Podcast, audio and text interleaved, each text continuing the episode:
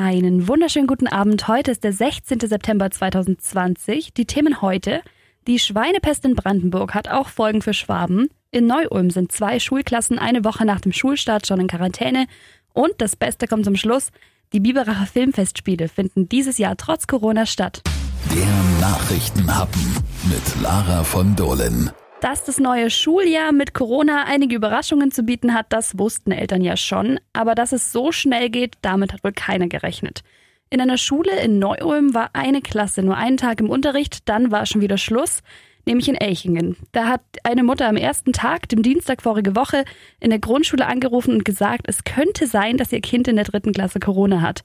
Es hatte nämlich Kontakt zu einer infizierten Person. Ein betroffener Vater hat uns erzählt, dass das Kind auch sofort nach Hause geschickt wurde und dann tatsächlich auch Corona-positiv war. Die komplette Klasse wurde dann getestet und ist jetzt in Quarantäne. Die Tests an den anderen Kindern sind alle negativ ausgefallen. Trotzdem steht jetzt noch ein zweiter Test aus. Und auch an einer anderen Schule in Neu-Ulm ist ein Kind infiziert. Auch da ist jetzt die ganze Klasse in Quarantäne. Wir haben mal mit dem Schulamtsdirektor von Neu-Ulm gesprochen, Dr. Ansgar Batzner. Der sagt, zwei Schüler im Landkreis Neu-Ulm sind positiv getestet. Auf die Gesamtzahl von Schülern im Landkreis ist es aber gar nicht so viel. Und Corona ist ja auch noch nicht verschwunden, sondern immer noch ein Thema im Landkreis.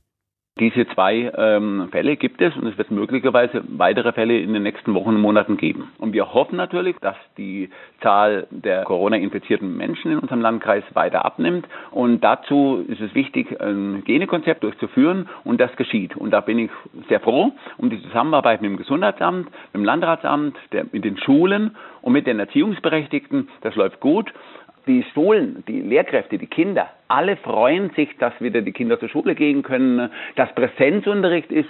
Und wir werden alles tun, um den Präsenzunterricht, solange es geht, am besten das ganze Schuljahr aufrechtzuerhalten. Und das ist unser oberstes Ziel. Und deswegen sind diese ganzen Maßnahmen, die wir bislang ergriffen haben, sinnvoll und wichtig.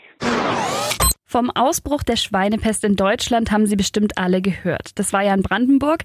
Jetzt hat sich der Kreisbauernverband Ulm-Ehingen dazu geäußert und die Schweinepest betrifft auch Schwaben. Aber keine Sorge, bei uns ist die Schweinepest nicht angekommen, aber doch in den Geldbeuteln der Landwirte. Der Preis für Schweinefleisch leidet nämlich ziemlich unter dem Ausbruch in Brandenburg. Der Preis für ein Kilo Fleisch ist um 30 Cent auf nur noch 1,27 Euro gesunken. Das ist aus Sicht des Bauernverbands natürlich unfair. Schließlich ist nicht in ganz Deutschland die Schweinepest ausgebrochen. Nach Asien darf aber Schweinefleisch aus ganz Deutschland gar nicht mehr exportiert werden. Dabei ist es eigentlich der Hauptmarkt für Produkte, die wir in Europa eher weniger essen, zum Beispiel Schnauzen oder Ohren. Außerdem gibt es in fast allen Betrieben strenge Schutzmaßnahmen, hat uns der Vorsitzende des Verbandes Ernst Buck erklärt. Kleidungswechsel, Schuhwechsel, Desinfektionswannen vor den Stallungen. Über das versucht man sich natürlich äh, zu schützen. Auch das Wild abzuhalten von den Ställen. Da sind wir aber hier bei uns schon ziemlich weit. Die meisten Betriebe haben eine Umzäunung. Die afrikanische Schweinepest übrigens tritt ausschließlich bei Schweinen auf.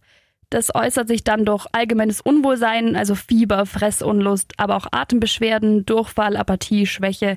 Und in freier Wildbahn infizieren sich im Schnitt 30 Prozent der Tiere. Etwa 90 Prozent der Infizierten, die sterben auch an der Krankheit. Was wäre denn, wenn hier tatsächlich ein Fall auftreten würde? Dazu Ernst Buck. Wenn ein Wildschwein bei uns in der Gegend gefunden wird, heißt es, in einer Kernzone von drei Kilometer wird eine Umzäunung gemacht um dieses gefundene Tier. Dort herrscht vorerst mal eine Jagdruhe, dass die nicht flüchten. Nach einer gewissen Zeit wird dann äh, in diesem Gebiet abgeschossen, die Tiere, dass wir hier komplett eigentlich clean sein sollen. Von der Politik fordert der Kreisbauernverband jetzt ein ernstes Wort mit den Händlern für Schweinefleisch zu reden. Einzelne Händler haben schon versichert, dass der Preis erstmal eingefroren bleibt. Andere Händler könnten aber natürlich mit dem Durchschnittspreis mitziehen und dann weniger für das Fleisch bezahlen. Für den Menschen ist die Krankheit übrigens nicht gefährlich. Fleisch von infizierten Tieren ist für den Menschen zwar essbar, wenn es durcherhitzt wurde, man soll es aber trotzdem lieber wegschmeißen und zwar in den Restmüll und nicht in den Biomüll. Der Nachrichtenhappen, das Beste zum Schluss. Wir mussten uns dieses Jahr schon von vielem verabschieden, zum Beispiel vom normalen Weihnachtsmarkt, von Volksfesten, von Jahrmärkten, aber die Biberacher Filmfestspiele finden statt. Mein Kollege Paolo Percoco aus den Nachrichten ist jetzt da. Du brennst ja richtig für die Filmfestspiele. Ich brenne für die Filmfestspiele tatsächlich, weil ich schon in meiner Jugend, die ich in Biberach verbracht habe, mehrfach an den Biberacher Filmfestspielen ja teilgenommen habe. Ich habe damals die Deko gemacht im großen Zelt und so. Führt aber zu weit. Äh, seit, ein paar, seit ein paar Jahren bin ich auch äh, der Filmfestreporter hier von uns und das macht jedes Jahr immer mehr Spaß.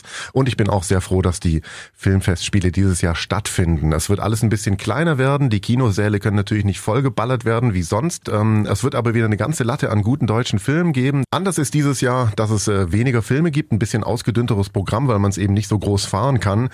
Dann wird äh, ein Teil davon auch online stattfinden und ich freue mich sehr drauf. Der Eröffnungsfilm steht auch schon fest und zwar wird es ein Film sein über Ludwig van Beethoven und die Hauptrolle spielt Tobias Moretti, der spielt den alten Beethoven. Ich bin sehr gespannt drauf.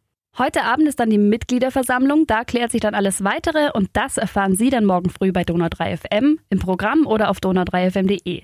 Wir freuen uns auf jeden Fall, dass so ein großes Stück Kultur trotz Corona stattfinden kann. Die Filmfestspiele ziehen übrigens jedes Jahr Tausende von Filmfans an.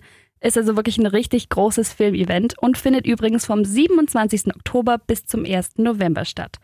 Also Sie können jetzt schon von den Festspielen träumen. Ich wünsche Ihnen schon mal einen schönen Feierabend. Und wir hören uns morgen wieder. Bis dann.